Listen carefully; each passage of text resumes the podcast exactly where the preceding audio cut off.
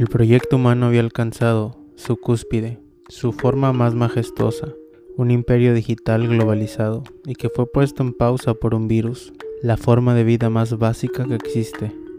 Si es que acaso está viva porque la línea allí es medio borrosa. Nos reveló como lo que realmente somos, un montón de primates vulnerables y asustados, pero con un plan, así que nos encerramos.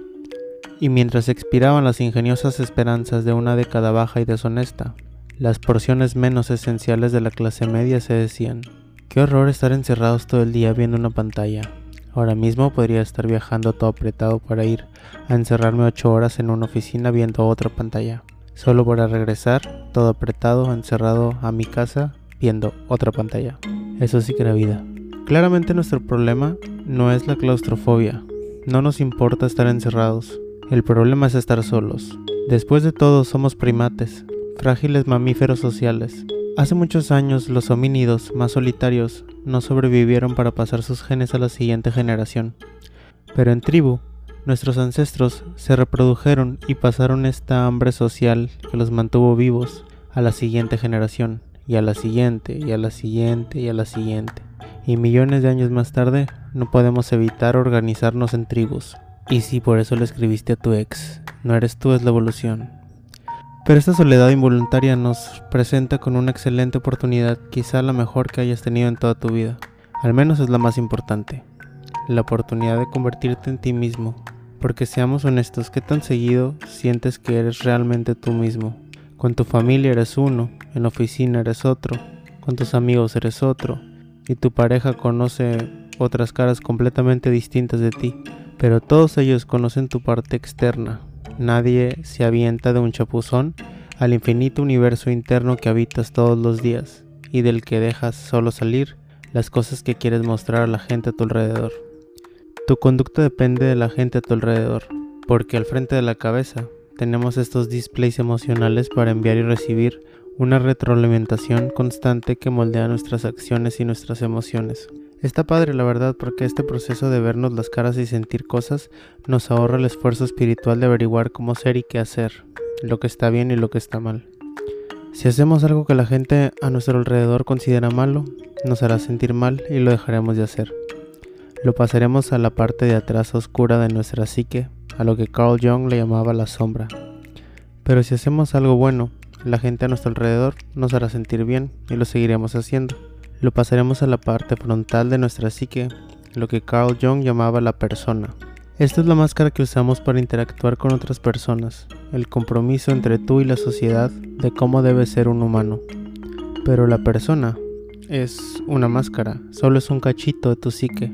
Tú, lo que se dice tú, eres mucho más que todo eso. Distintos grupos sociales forman distintas personas con distintas sombras, lo que es bueno para unos es malo para otros y viceversa. Dime con quién andas y te diré quién eres. Si de pronto notas que estás desarrollando una persona que no te gusta, lo ideal es cambiar de círculo social. Rodearte de gente que te inspire, que se aproxime a la ideal de ser humano en el que te quieres convertir. O sea, eso sería lo ideal. Pero ya en términos prácticos, ¿a cuánta gente así conoces? ¿A cuántos héroes y eruditos y aún así te ganaras la lotería social, aún así no conocerías suficiente gente inspiradora como para rodearte de ellos. Aún así tendrías el mismo problema. Te estarías convirtiendo en ellos, en alguien más. Y ellos mismos viven bajo la presión constante de una sociedad que trata de hacerlos como todos los demás. En sociedad es muy fácil escoger una de las personalidades que te ofrecen los patrones culturales que habitas, para convertirte en lo que se espera de ti. La discrepancia entre tú y el mundo desaparece y con ella el miedo a la soledad y a la impotencia. Tú puedes convertirte en un autómata idéntico a millones de autómatas a tu alrededor, libre de toda ansiedad e incertidumbre, pero el precio a pagar es muy caro.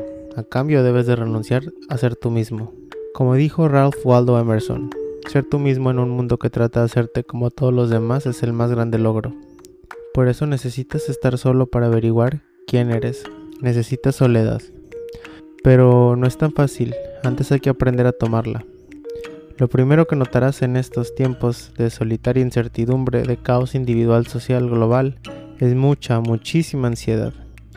Está habiendo muchos contra ella, la gente mejor adaptada. Esta sociedad la duerme con pastillas y otras sustancias, pero acuérdate que no es nada saludable estar bien adaptado en una sociedad enferma.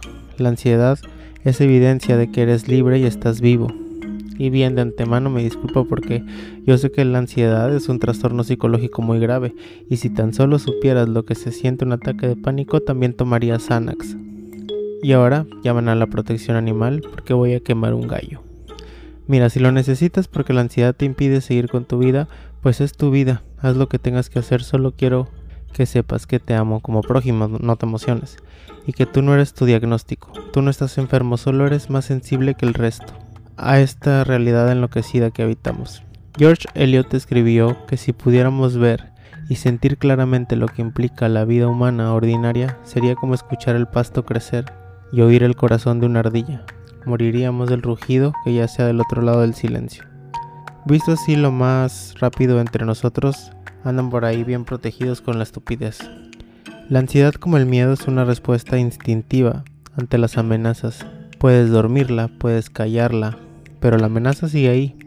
La diferencia entre el miedo y la ansiedad es que el miedo responde a una amenaza específica, te obliga a correr o a pelear, pero la ansiedad responde a amenazas invisibles, ataca desde otras partes. Si no hay con quién pelear ni a dónde correr, te paraliza, pero no puedes vivir paralizado por cada cosa mala que ocurre en la cruel superficie de esta canica azul que habitamos para existir como ser humano libre necesitas aprender a distinguir entre las cosas que controlas, para arreglarlas y las cosas que no, para aceptarlas. A ver qué puedo controlar. La condición humana, no puedo. La inevitable muerte del universo, no puedo. Mi inevitable muerte, no puedo. Los movimientos de la bolsa de valores, no puedo. La pandemia, no puedo las decisiones del presidente, pues podría pasarme toda la cuarentena ofreciéndole cosas iracundas, pero al final del día no puedo. Las cosas o las conductas autodestructivas de la gente a la que amo, lo que más quisiera, pero no, no puedo. ¿Qué tal mi cuarto? Hace tres días que no lo arreglo. Mira, este sí puedo. ¿Y mi alimentación? Tengo dos manitas y esta bolsa de arroz con vegetales que dice que sí que puedo y que hay en esta preocupación constante por el diluvio de información terrible sobre cosas que están fuera de mi control, mira, te voy a enseñar un truco. Apaga el teléfono. Luego de hacer todas estas cosas y salir a correr un rato, te puedo decir que sí puedo aprender a distinguir entre las cosas que puedes controlar y las que no. Ojo, no te estoy diciendo que abandones el ideal de transformar a la sociedad. Yo creo en ti, Creo que si pones atención, eres honesto y te haces cargo de ti mismo, un día te sobrará suficiente responsabilidad para hacerte cargo de tu familia. Cuando domines esa área, quizá te sobre suficiente responsabilidad para hacerte cargo de tu comunidad. Si dominas esa área, quizá puedas hacerte cargo de tu propio país. Si tomas responsabilidad, pones atención y eres honesto, un día el destino de la humanidad estará bajo tu control. Pero si no puedes ocuparte ni de ti mismo, pues no. Arregla tu cuarto primero y luego ve y arregla el mundo. Tú puedes, solo necesitas una rutina. Bueno, pero no me gusta la palabra rutina, suena como cubículo gris y monjes enojados. Vamos a llamarle ciclo. Necesitas un ciclo. Un ciclo diario que cubra tus necesidades básicas. Si no eres disciplinado, te recomiendo usar papel y lápiz. Escríbelo cada noche y vívelo cada día. Con el tiempo se va a volver automático. Al despertar me tomé un vaso de agua. Escríbelo. La palabra escrita es poderosa y al dormir nos deshidratamos como no tienes idea. Así que todas las noches antes de dormir, pon un vaso de agua junto a tu cama y al despertar le dices a tu yo del pasado, gracias y te tomas el agua. Ese es un ejercicio de amor propio. Si tienes perro, también pasealo. Luego, luego, en cuanto te despiertes, al despertar la actividad física es muy buena y una lección de humildad también. Puede que sea sucio y un poco humillante recoger popo a primera hora del día, pero no es tan asqueroso como despertar leyendo Twitter. Después ponte a hacer desayuno como si cocinaras para alguien que amas. Y la actividad física, mira, no te estoy diciendo que también entrenes una rutina de insanity todos los días, aunque si ya lo estás haciendo recuerda focus.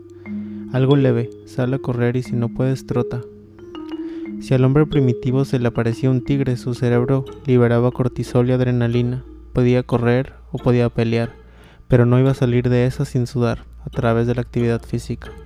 En su cuerpo se liberaba estrés y en las horas posteriores sus centros de aprendizaje trabajaban más duro para recordar qué caminos tomó, qué técnicas utilizó y cómo se mantuvieron vivos.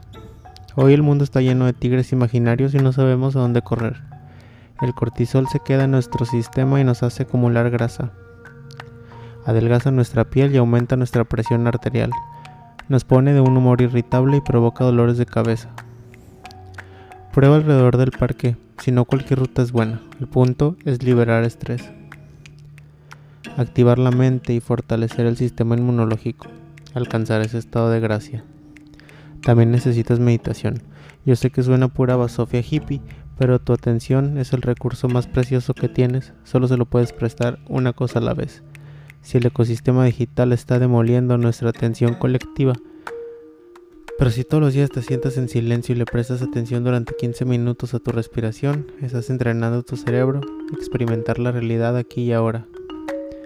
Ya tienes agua, comida, ejercicio para la mente y para el cuerpo. Ah, agrégale 8 horas de sueño, mínimo, porque cientos de estudios demuestran que la falta de sueño disminuye tus funciones cognitivas y es una manera fácil de desencadenar un ataque psicótico. Ten cuidado y si además le dedicas una hora a la limpieza del espacio que habitas, mira todo el tiempo libre que te queda para hacer lo que tú quieras. Sigue el plan.